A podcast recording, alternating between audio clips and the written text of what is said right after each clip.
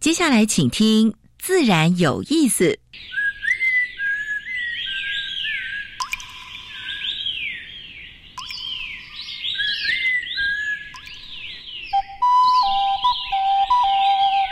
大自然是最能启发人心、最迷人的教室。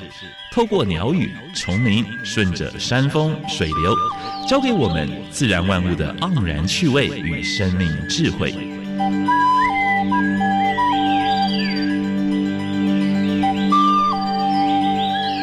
走过来，走过来，仔细听，仔细听，自然有意思。亲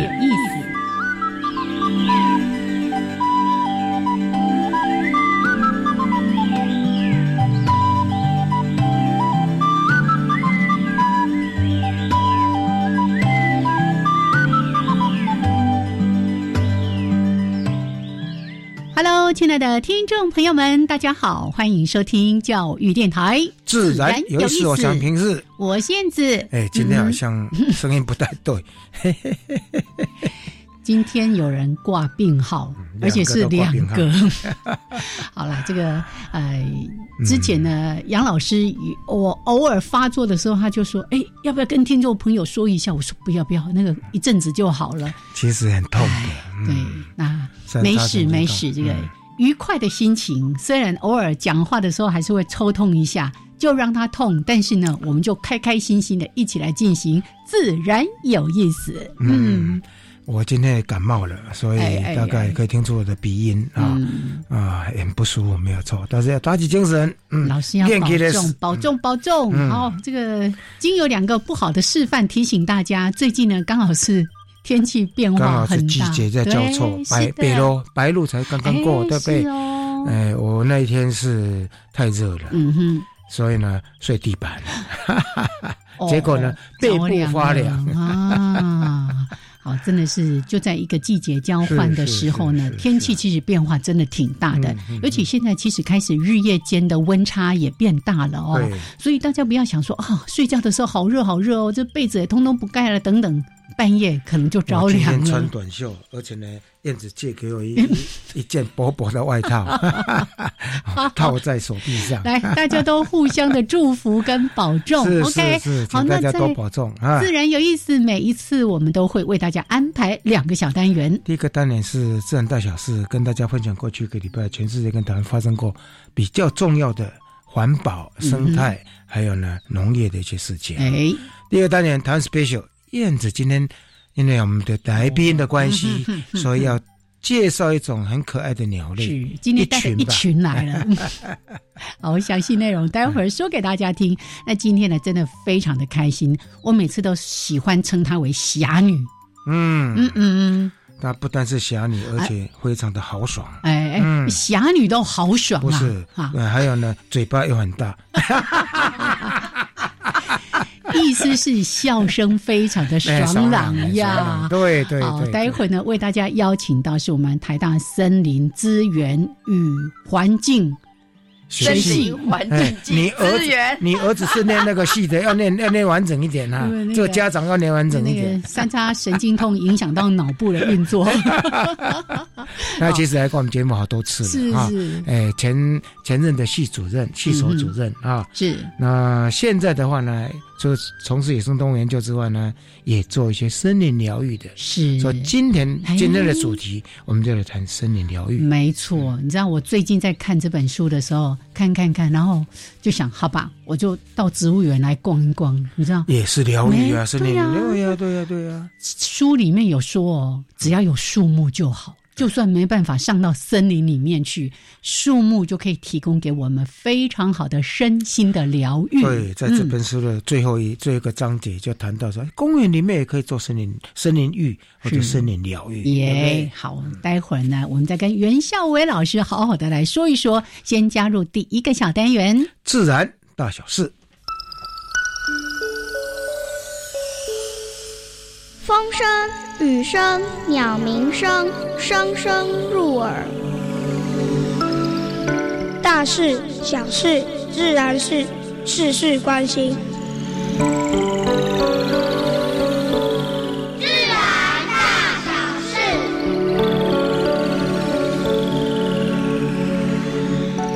燕子，嗯哼，世界级的恶草在台湾的话是哪一种草？是叫所谓世界级的恶草？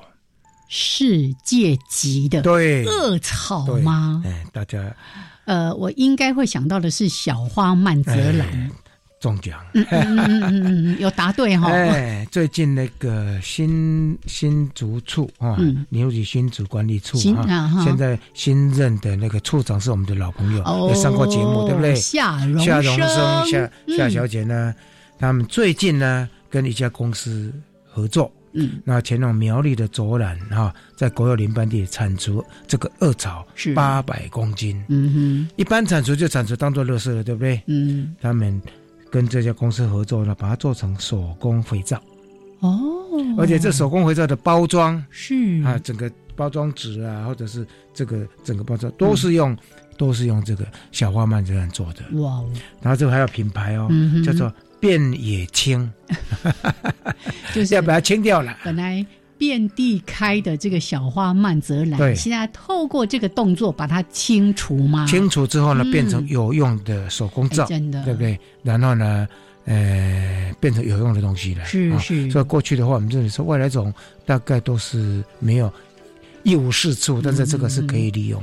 对，所以以前就像老师说的，清除之后可能就直接去埋掉啦，对或者是做那个对做堆肥了。现在呢，有一个经济的价值，对对，这样子应该更有动力，请大家来做清除的动作了。对对，嗯，好，那第二则讯息就是跟大家分享一连串有关于塑胶的主题。嗯哼，啊，和泰汽车公司的话呢，最近的话呢。他们总动员，就全台湾做清单，嗯，清出十七座一零一大楼高度的保特瓶。哦，啊，燕子一定很很深的感触，因为他每年都会跟荒野去去去去去净滩。我们九月开始到十月有很多场的净滩，欢迎大家一起来。我好像都清不完呢，哦，所以大家要要养成一个习惯，一次性的塑胶塑胶用品就不要用了，嗯。啊。所以我们今年有一个 slogan 叫做“不止减，更要减”。那个“不止减”，第一个“减”是减食的“减”，更要减就是要减速，减速才是源头。对，嗯，因为减速的动作的话，不光是在台湾呢，在全世界各地也一样啊。在东南亚，像新加坡，它有一个最大超市，它也示范塑胶袋，你要要的话，你就要收费了。在台湾已经行之有年了，对不对？他们最大的超，他们一年大概会，呃，从超市里面拿到八亿两千万个免费的塑胶袋。新加坡真的就是一个小小的国家，你看就要用掉这么多。那这个最大超市已经占了一半哈，所以他们大概就开始收费，就是用这一种收费来减量。是啊，那泰国的话呢，它有。有一间那个商店，他开始采取所谓的无包装的哦，我想这很棒。你要买东西的话，你就带个袋子去。是啊，所以我是觉得说，台湾现在蛮多这样子的。这个陆陆续续的还不普遍。例如说，你要买米，你不一定要买包装米啊，然后也有那种散装，你就带自己的容器。还有一些那种各种的咖啡啦，等等等的。好，这个无包装的商店值得大家好好的来。支持一下。嗯，我们上次已经跟大家分享过，就是说在瓶装水里面有蛮多的微微粒塑胶微粒啊。嗯，那塑胶微粒如果喝下去，到底会怎么样？嗯，不会排出来吗？世界卫生的报告是说，大概目前的研究是影响不大，但是呢，因为。那个没有做很深入研究，所以还是不放心的哈。所以应该是从各国哈，就是把减速活动减少，让环境里面不要这些东西啊。所以这个部分的话呢，当然不能够说啊没有关系，喝进去好像可以排出来，就就就就放心啊。因为最主要是研究还不是那么透彻，是是是。那最近法国的话发生两波的热浪。法国不是应该是风景宜人、气候舒适吗？对对，很难想象哈，它两波热浪竟然说死掉了一百一千五百人。哇哦！那这一千人里面很多都是七十五岁老人家。哦，因为气温调节。对调节不好哈，所以这个部分在生活在我们这代台湾的民众大概很难想象的哈。好，那最后一则讯息要跟大家分享是札幌市的住宅区出现的棕熊，嗯，而且一直在出现，耶，所以熊出没请注意，嗯，但是呢，他们委托猎友射杀耶，哦，怎么会这样？对呀，对呀，所以这个我是觉得说，如果是麻醉枪还没有关系，如果是真的把他杀死。那是有点过分了啊！所以这日本札幌是很多台湾的游客会去那边玩呐，对不对？所以对这个棕熊还是要小心。耶，OK，就今天的自然大小事。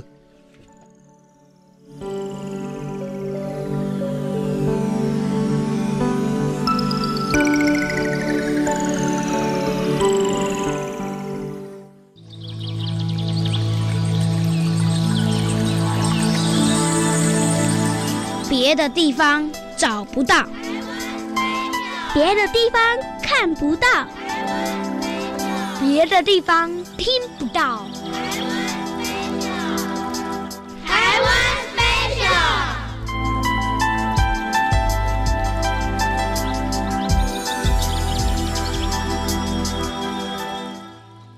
好，现在时间是上午的十一点十六分，欢迎朋友们继续加入教育电台，自然有意思，我是平次，我是燕子。哎，现在你要谜底揭晓还是？我带一群鸟，但是要先把我们这最可爱的侠女袁孝伟老师博士耶，对。今天讲的这一群鸟，对对对，跟他关系密切。还有，袁老师，Hello，杨老师，Hello，燕子好。哎呦，这么撒娇的声音。袁老师一来，我们心情特好。对，笑眯眯的。没错，没错。好，侠女就是想你。我先跟袁老师报告一下，因为我上个月去澎湖哦，然后就在一些无人岛，因为我们会去巡航嘛。是。我们没有登岛哦，哈，这个那个无人岛很多都是保护区，然后我们这边巡航就看到很多的燕鸥在那边飞啊，飞去对然后我就一直拍，一直拍，一直拍。你知道我为什么一直拍，一直拍？我很期待从我拍的那个照片里面能不能找到一个神话鸟是 嘴会上面有黑点点燕鸥。可是我回来那个已经有分布到了吗？有有有？有。了，澎湖有。有哦，厉害的眼睛，就是因为澎湖有，所以我就一直一直看，然后只要任何一只鸟哈，或者一群鸟飞过来，我都不放过，黑嘴端，拼命拍。但是回来呢，啊。好可惜，真的没有看到那个嘴嘴会上面有黑点点。有放大有放大找吗？我后续再努力找一点。但是呢，我倒是拍到了很多的凤头燕鸥。嗯，现在刚好是它的繁殖季哦。现在是保育类吗？珍贵稀有。哎呦，哦，那过去蛮多的。以前以前澎湖呢，在还没有列保护区的、没有列保护的时候，是上那个岛去捡那个蛋。对，是。就是因为太多人那个 鸟蛋一直捡捡到后来，它数量越来越少。来，这个先交给我们的袁老师来帮我们介绍一下。好，其实啊，呃，大家当然都很疯狂，黑嘴端凤头燕鸥就是我们讲的神话之鸟，因为它在全世界的族群量不到一百只。那当然，最近在呃海峡两岸大家的努力，还有韩国啊，因为现在目前有五个确定它的生殖地，就是在台湾这边，就是马祖跟澎湖，嗯在福建是不是也有了？福建那边是我们去年的时候骗过去的，呃，倒没有骗过去。去年是因为台湾它的台风，是因为我们的台风很大，然后把马祖的那个族群给整个破坏掉，所以我们是认为说在。福建那个偶发的一个族群是呃，因为生殖失败以后到那边去再从事第二波的生殖。那比较固定一点的话，就是在五四三哈，还有在那个呃，在浙江有一个就是外海的一个这个保护区。那再加上韩国，所以我们有一二三四五有五个确定的生殖族群。那不过我要为这个大凤头燕鸥，就是凤头燕鸥说一下话啊。其实凤头燕鸥也非常的漂亮，真的，它成群哎。像的那一丛黑羽毛，非常的威风，是吧？而且大批的成群。那同时要注意到，很多时候我们的黑嘴端凤头燕鸥是跟着凤头燕鸥在一起的，主要是因为它可以从凤头燕鸥那边也获得保护。啊，因为在这个大海里面，这个无人岛上面，有的时候会有一些游隼，有一些天上的天敌，所以对大家可以分散一下风险。对对对，是是是是。那这种成群的话呢，会不会你像你过去研究那个鸟，哎，飞过来会把你那个鸟大便弄到你的耳朵里面。杨老师的记忆力真好，的确，他们用他们的直接的攻击跟他们的下大便、下炸弹是来逐退天敌啊。耶，好，那这一次呢，其实我们主要看到有有一些海岛上面，像那个什么积善屿啊，啊是，就有很多的这个凤头燕鸥在那边繁殖，然后成群。那凤头燕鸥它算是比起其他这几种什么什么苍燕鸥啊什么，它的体型是比较大的，对不对？是的，我们的北方三岛好像也有嘛，是不是？呃，北方三岛也有一些燕鸥，苍燕鸥、玄燕鸥、玄燕鸥比较小型一点。对，凤头燕鸥是比较大型的。是是，还有那个很可爱的什么白眉燕鸥啦，哦，真的都超可爱的。可是呢，你知道吗？这几种燕鸥，我们想说海上不是很多吗？它都是被列为珍贵稀有的野生动物。为什么这些鸟？看起来也都这个觅食能力也都很强啊，为什么会有这个珍贵稀有这样的一个这个评定？好，其实哦，对于这个呃成群结队、大批群聚生殖的海鸟哦，大家可以想见，虽然它的族群量大，嗯，但是它是集中在某几个岛屿上生殖，所以可以想见，如果一旦发生天灾人祸，它是整个族群被歼灭的。所以这是第一个原因，常常是群聚性生殖的，我们都列为比较是要需要注意。保护的，嗯那第二个呢，就是所谓迁徙性的物种，因为迁徙性的物种，它是要跨越不同的国界，每一个国家的保护的方式不太一样，风险不一样。对，而且在这个迁徙的过程中间，它的死亡率是比较高的，所以一般而言，对于群聚性生殖以及对于呃这个迁徙性的鸟类，我们都会比较多一点的关注，列在珍贵稀有或是保育的物种之中。刚才谈过这几种燕鸥的话呢，它是怎么样？它是都是。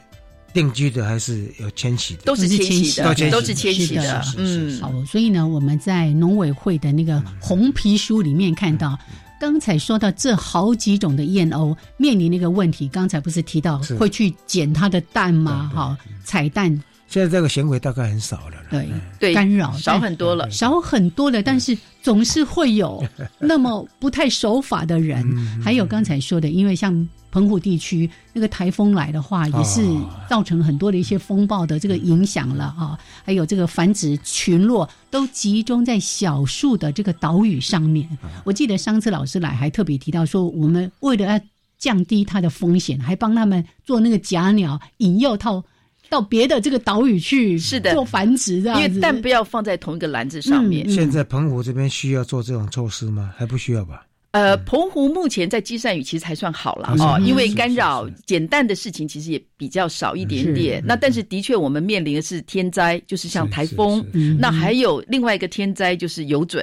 其实游隼不要小看它，天敌呀，天敌。它这一两只在天空中间盘旋，虽然它不是吃很多只的鸟，但是一旦盘旋，这些鸟会被惊飞。惊飞起来之后，它就不孵蛋，那些蛋会被晒坏，甚至把那整个族群给放弃掉。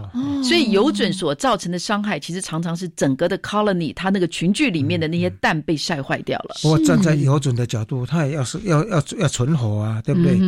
对。所以其实两难。那但是在国外其实有一些做法啊，他们会在生殖季把它抓起来。把油准抓起来，把油准抓起来，对，先做做隔离，对，先做隔离 啊，因为是不得不了。啊，这个过程是要用人工饲养喽。呃，对，这个其实所以大家有专业的，要有专业的，好了解。OK，所以呢，大家如果有机会，哎，到澎湖去旅游，尤其到这个离岛去，看到这么多的海鸟，真的好好仔仔细细的去观察它们。还有自然奇景，那个量是蛮多的。哦，那感觉其实超好的哈。好，OK，来，这是今天呢，我们在台湾 Special 跟大家介绍的以。凤头燕鸥为主的好几种的燕鸥，我们谢谢谢谢袁老师，谢谢。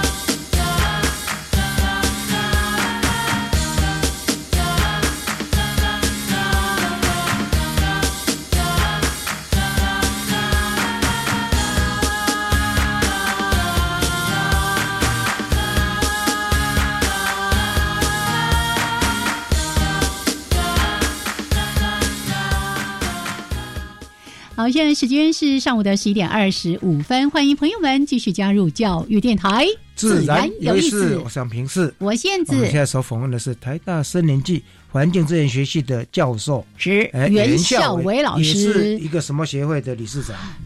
台湾森林保健协会哦，烈士疗愈的，嗯，主要就是在推关于森林疗愈的一些观念跟做法。来，我们的理事长袁孝伟老师，是的，那个台湾森林保健学会啊，我们当时其实意思就是森林疗愈。那但是疗愈这两个名词，可能医界有一些意见，他觉得疗愈跟治疗、治愈啊，这样跟医学的这个行为有关。当时在登记的时候呢，他们。有意见吗？有被退回来两次啦。后来我们就叫辅助疗愈，后来呢，我们干脆就叫保健学会。有同样的问题，就是包括植物医医学。啊，医生也有意见，是。医生不要这么多。心胸宽宽一点。之前那个园艺治疗有没有也是这样子？对对，所以没有关系。其实我们的内涵，森林保健学会，它的内涵就是森林疗愈，就是森林疗愈已经被大家谈很久了。是在日本，它也是用森林疗愈啊，在蛮多地方都是一样的。嗯，植物医师在中国也用，在日本也用，什么地方都用的，美国也用啊，是植物医生啊，哎。大家心中放宽一点吧。不过没关系，我们先重这个内涵啊，然后这个名词以后有机会再慢慢做修正。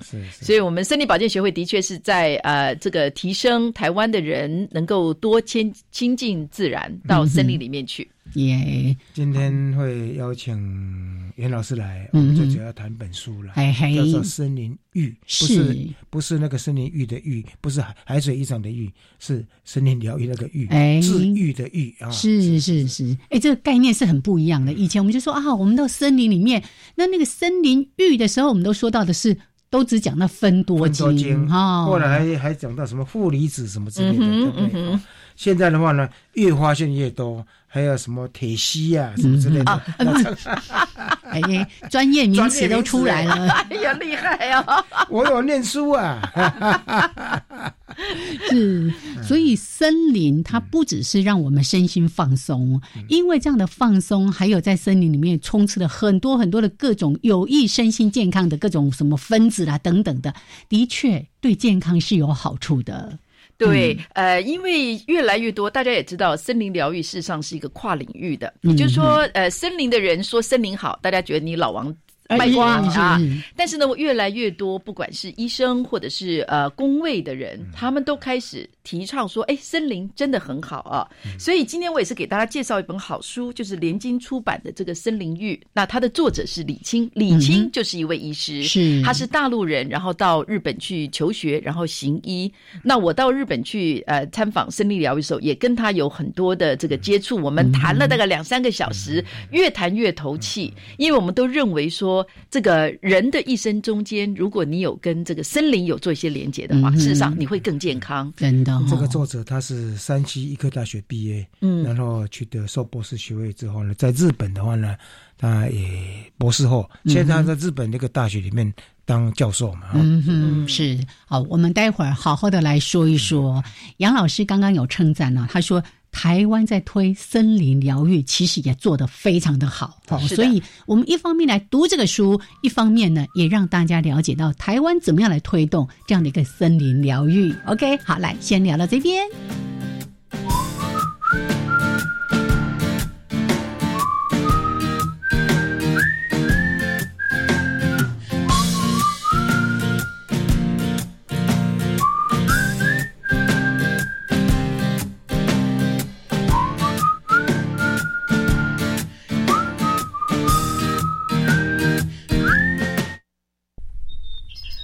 走入到台湾的山林野地当中，你是否打开过你自己的耳朵，好好的倾听过身边那些美好的旋律呢？你好，我是自然笔记的主持人范清慧，欢迎你和我一起带着笔记，在每一个礼拜五的上午十一点，一起倾听自然笔记。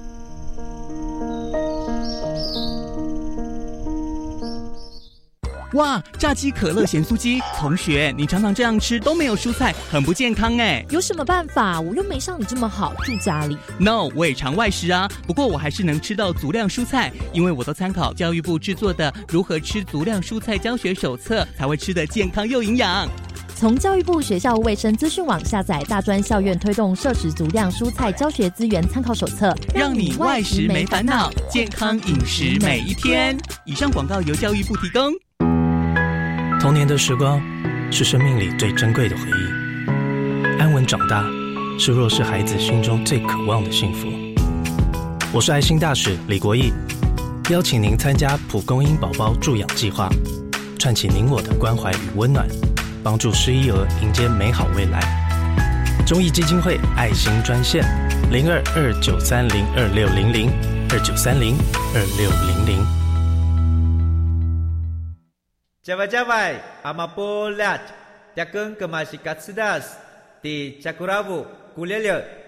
大家好，我是来自台东的胡代明，这里是教育电台。那罗哇那咿呀那呀哦哎呀，那是你呀鲁玛的呀恩哦，朋友们就爱教育电台。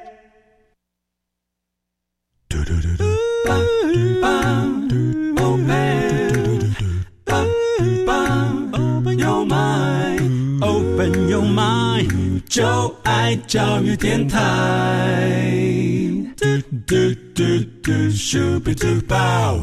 好，现在时间是上午的十一点三十二分，欢迎朋友们继续加入教育电台，自然有意思。我是杨平视，我是燕子。现在跟我们对谈的是台大森林暨环境资源学系的前系主任，嗯，也是台湾。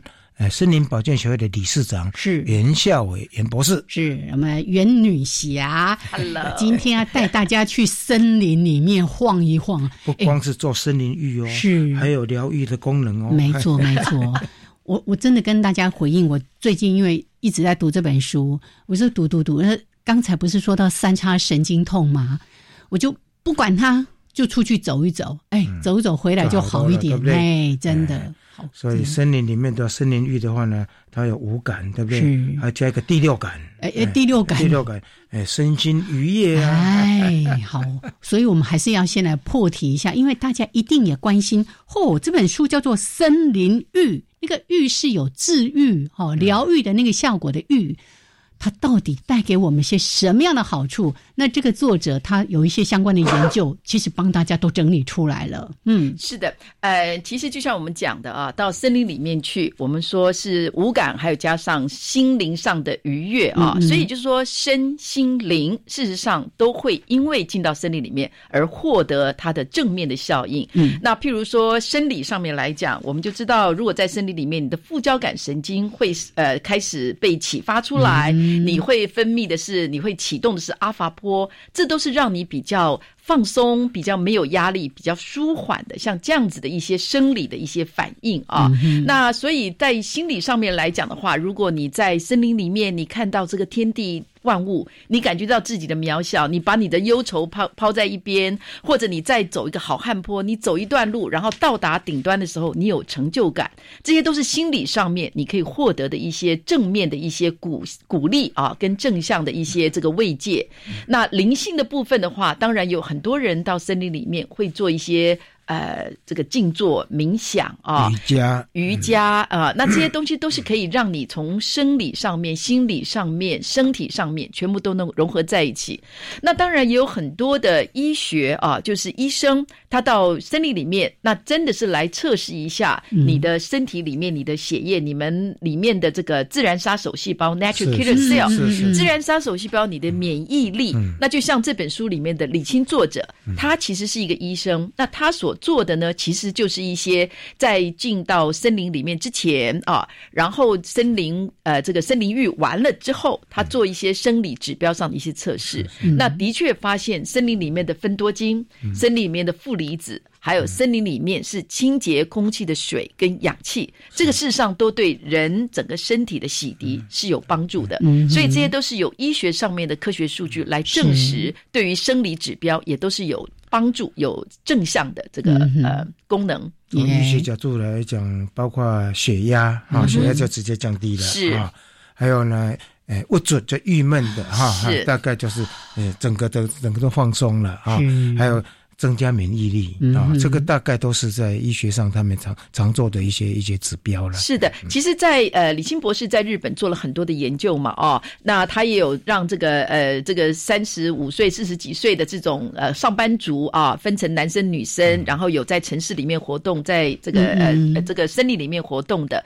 在台湾，事实上我们也有做很多这方面的研究，譬如像是我们在台大实验林的苏大成医师跟我们的蔡明哲处长，还有森林系的。于嘉宾老师，他们都有来比较说，在西头工作，同平平都是台大的职员哈，在西头工作的跟在公馆校总区工作的这些同仁，他们的一些身体的状况，那发现真的糖尿病啊，然后高血压 这些指数都是在森林里面是比较 应该要轮调一下哈，真的我也觉得，或者呢开个处方就上山去了。哎哎哎，在日本他们的确医师是会开这样的处方的，就是说哎你应该到森。里面 去去住个一个礼拜两个礼拜，哎，德国是是是，德国我们有到德国去看德国的森林疗愈，的确在一九八零年以前，德国的经济是非常好的啊，经经费充裕，所以他们的医生是可以开处方签，而且是一年可以开三趟，叫你到森林里面做森林森林疗愈。是，但是后来一九八零年，他们有一些经济上的一些危机，所以变成三年一次。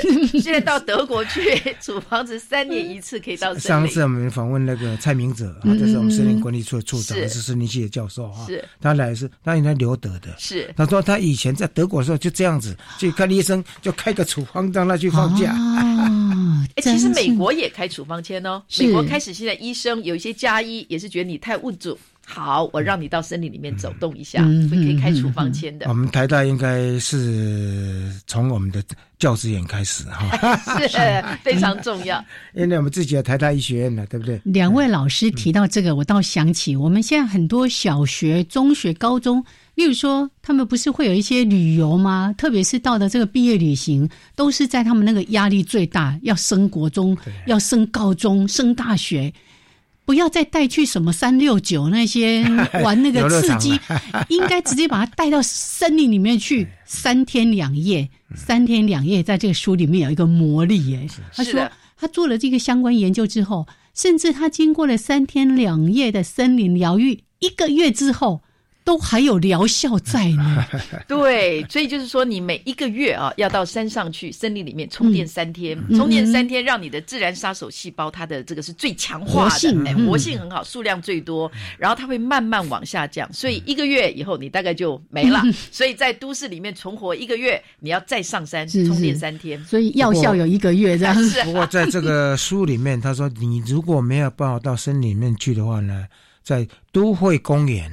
或者是在一般的焦山，你同样也可以做这样的做这样的动作。有树最重要，对，的确是这样子啊。因为在日本，事实上我们也看到它跟台湾类似。我刚才从韩国回来，去参访他们的森林疗愈。韩国跟台湾其实是类似，大概也是有呃六十百分之六十的土地是覆盖的森林。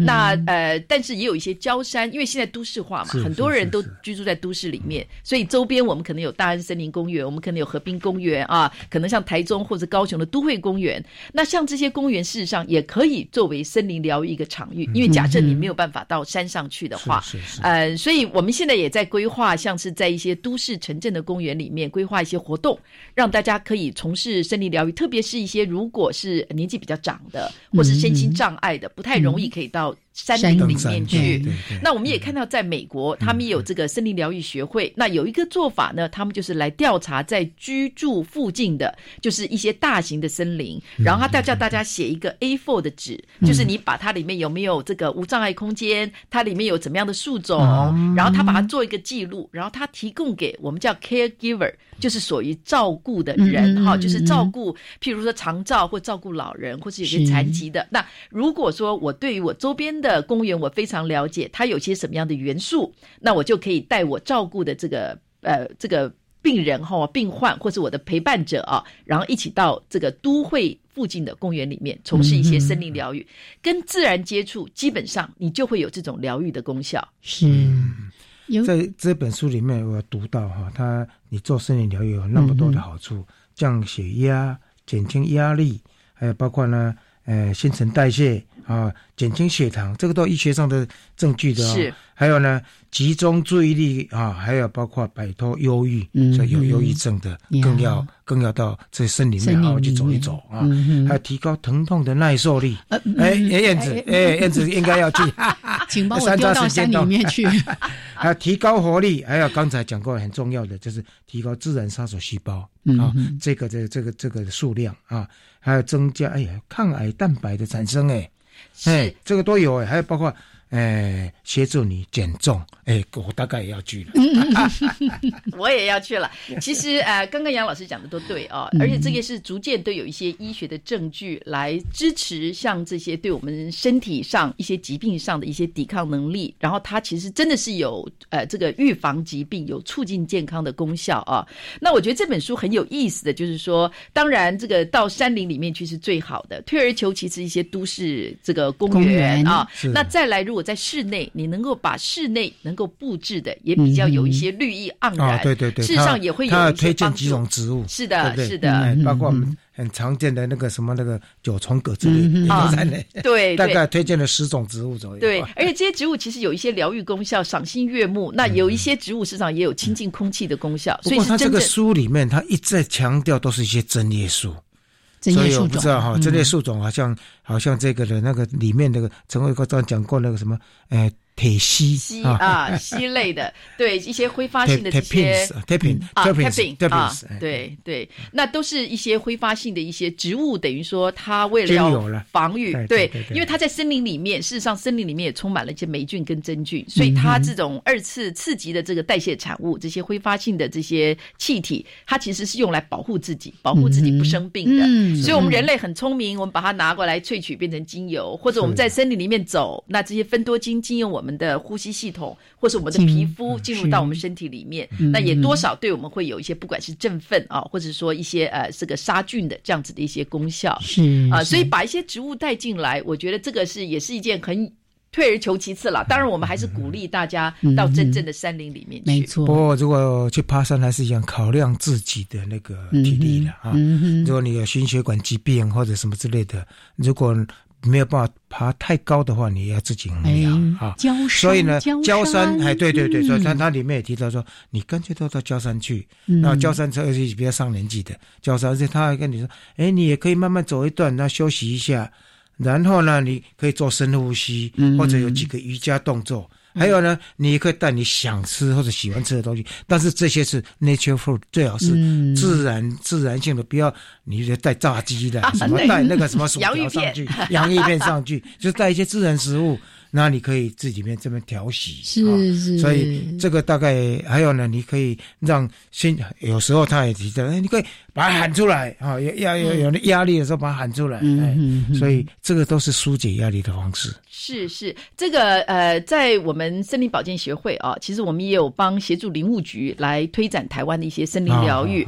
那可以看到，台湾六十百分之六十的土地是森林，然后大部分其实是公有林，那大部分是。林域林务局在做一些经营管理，所以事实上林务局已经有十八个。规划非常好的森林游乐区，那每一个森林游乐区，我们现在开始做一些盘点。那我们帮他做一些不同的分类，就像刚刚杨老师讲的，就是有一些可能是适合比较年轻的冒险疗愈，他可以爬好汉坡，他可以在那边有成就感，可以从事一些比较有冒险一些活动。那但是有一些年龄比较长的，所以可能就是到比较低海拔内洞啊，或者说是有一些这个平地森林啊。那如果说像阿里山也会做一些区隔，在时间跟空间上面来讲，有一些。是一般游客过去的地方，有一些比较安静的，我们就把它规划作为森林疗愈的场域。在做森林疗愈的时候，是不是也考虑到季节？像冬天那么冷，会不会说，也像我就跟苏苏大成医师在聊天的时候说，如果以我们溪头来讲，冬天其实蛮湿冷的，啊，适不适合呢？他那时候他有提出一个建议说，如果是湿冷而且冬天的话，老人家尽量都不要。哎，是不是有这样子？是非常重要，因为我们在这回去韩国后，我们也跟那个 Doctor Park，就是在韩国的一个大学的一个教授在谈到这一方面，他就说温度跟湿度是两个非常重要的因素。当你决定这个地方适不适合做森林疗愈，这两件事情一定要考量，特别是温度。温度这件事情，如果太热，你在这边做森林疗愈，事实上是非常不舒服，而且会是热衰竭的。所以这一定要做个考量。那温度太冷，就像刚刚杨老师讲的，你可能就是说。你身体的热量都不够的话，事实上失温失温，因为在溪头我们也看到有一些人呢，就直接就躺在地上啊。那所以说平躺族，那这些平躺族，当然你就像是睡着睡着很舒服，觉得天然的冷气，但是事实上一睡觉会失温。那如果当温度又更低的话，对身体反而是有坏处的。是是是是。哦，所以呢，这个温度、湿度也是要考量。但是我记得我在书里面有看到，他说大概三十度左右，那个芬多精在身里面是散发浓度最高的哦。所以，哎，像这个季节应该是挺合适的。秋秋高气爽，将近中午了，或者中午之后，应该那个温度二十八、三十左右，哎。好好去感受一下，好那个分多精。好，OK，来，我们待会儿继续来聊。现在时间是上午的十一点四十六分，一小段音乐之后回来，再请这个袁孝伟老师带着大家来做森林浴。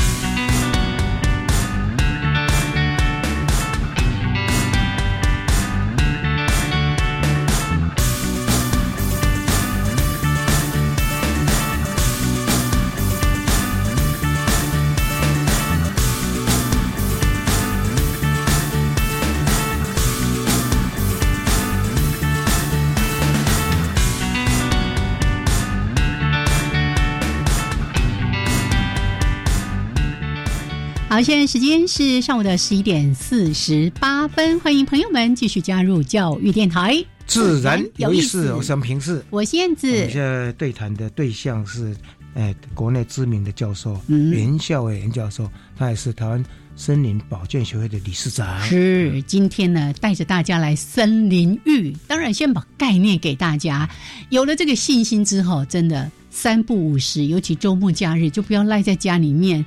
吃洋芋片看电视，OK，好好的去接受大自然给我们的这一份礼物。那刚才呢，其实，在呃老师的这个介绍当中，我们也听到。或看到说这个书里面其实告诉大家，森林可以带给我们什么样的一些疗愈的效果，这个都是经过科学的研究，可以让我们的睡眠品质获得提升，可以改善我们的心情，还有促进免疫系统。哎，这个都非常的重要，这攸关到我们每个人的这个健康的品质哦。好，但是呢，到底要怎么样来进行？是哎。就随便找个森林呢，还是说我去到那边要在心理上做一些什么样的准备呢？我记得书里面作者有特别提醒我们。不要带手机，对，因为手机会干扰，对不对？是。的，我们其实，在森林里面从事森林疗愈的时候，我们就特别提到五感。啊，五感是非常重要的。那尤其是眼睛啊，其实我们是视觉的动物，所以大概百分之九十我们的资讯接收进来都是经过眼睛。所以在森林里面，你打开你的眼睛，看满眼的银绿啊，然后看这些花开花落啊，我觉得眼睛很重要。但是呢，我们也常常在。在森林里面叫大家闭上眼睛，嗯嗯，因为闭上眼睛，你才能够启动其他的感官，你才能够听到这个鸟鸣、虫鸣，哎，叶子。飘落的下来的声音啦，哎，真的是的确，叶子在彼此打来打去的声音，然后你也才能够风声，风声对，然后你才能够闻到一些气味。森林里面是有一些气味的，不管是叶子的味道啊，然后这个花的味道、泥土的味道，是是，所以这个嗅觉要打开来。那当然味觉，我们是希望能够振兴，像日本、韩国都一样，振兴地方的一些社区，让地方在地的部落能够提供一些在地的这种健康的食材。材啊，那当然触觉我们会希望大家去抱大树。那这本书也讲叫你赤脚，真的是赤脚，赤脚打开来在泥土上、大地上面走动，所以就让你的五五感五感能够不是用你的那个那个肩呃那个什么背部去打那个树哦，哎，你可以用手去触摸啊。是，其实我自己在大自然，我喜欢做一件事情，就是哎，偶尔走走，看到一棵大树。我就把眼睛闭起来，然后拥抱，对，拥抱，然后呢，手去感受那个整个树干的纹路，对对对对对，那其实。就很疗愈耶，是。然后我们刚从韩国回来，韩国在推一个，基本上他们的前瞻计划可不是像我们一直建轨道、一直花钱啊。呃，他们的前瞻计划有一大块是放在森林疗愈、建构森林，因为他们认为长照未来人的寿命会越来越长，但是要健康啊。那然后人的一生中间，事实上跟森林是脱离不了关系，所以他们提倡一个叫 G One to G Seven，G 就是 Green 的意思，绿色一到绿色七。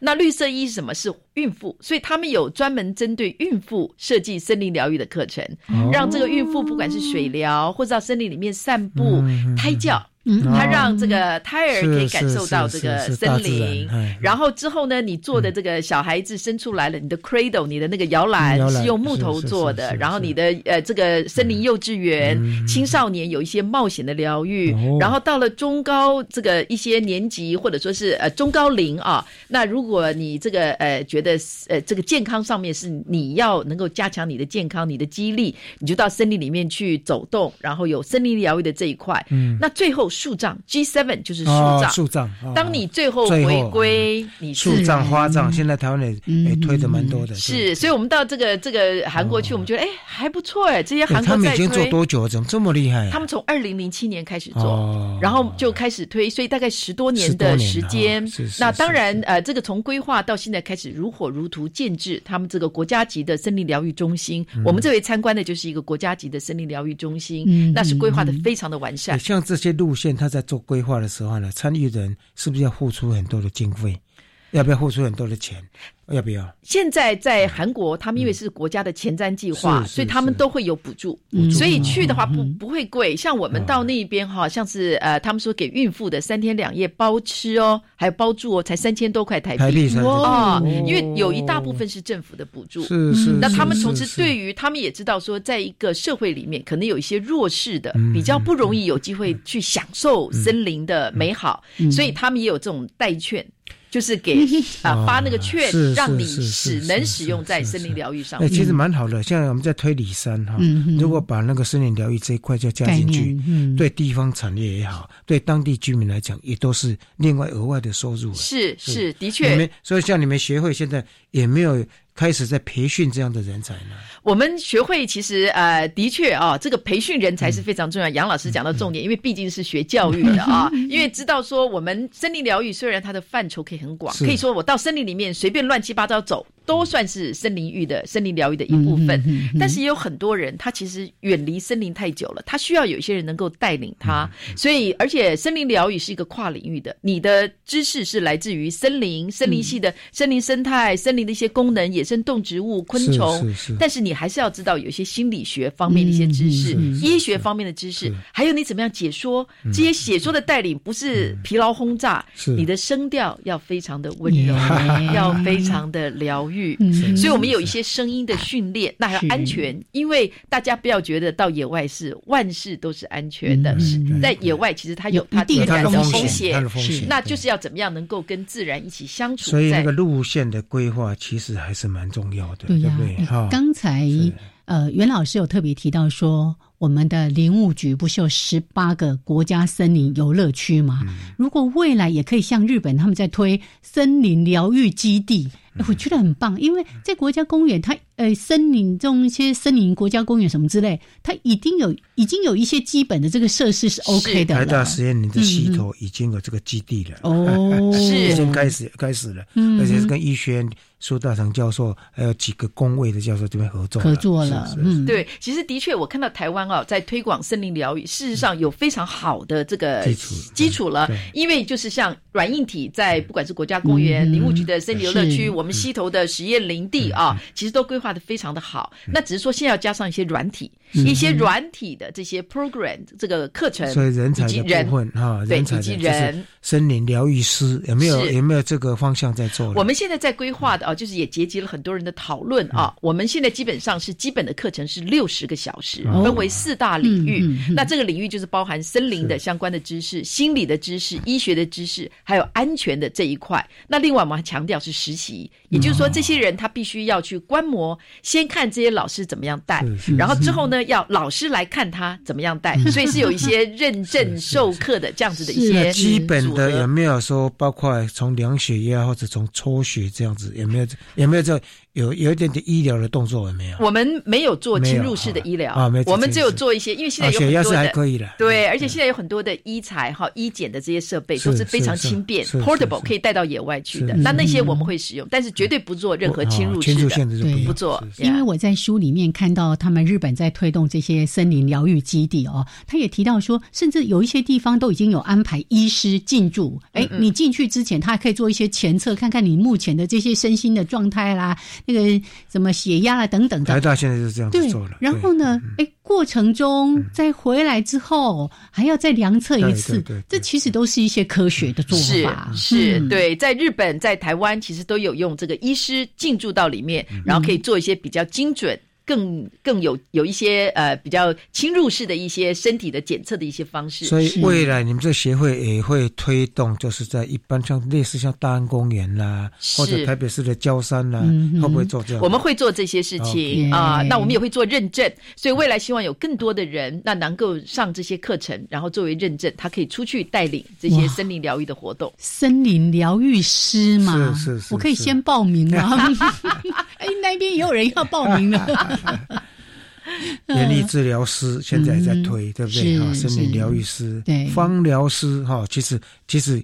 这个可以综合的，把一些都综合在一起。对，因为我觉得是跨领域的。那当然更重要，我们也希望把森林营造的很好，让森林保护了要森林保护的好，其实最终目的，然后让医师、让心理治疗师、复健师愿意带他的病人，然后来到使用森林这块场域。哦，我很期待哈，未来光不光是在这些中海拔、高海拔山区有这样的东西，低海拔。是我希望未来在我们的公园里面，甚至台北市的郊。山是象山、虎山什么的，这整个叫做也有这样子的，而且可以连成一线呢。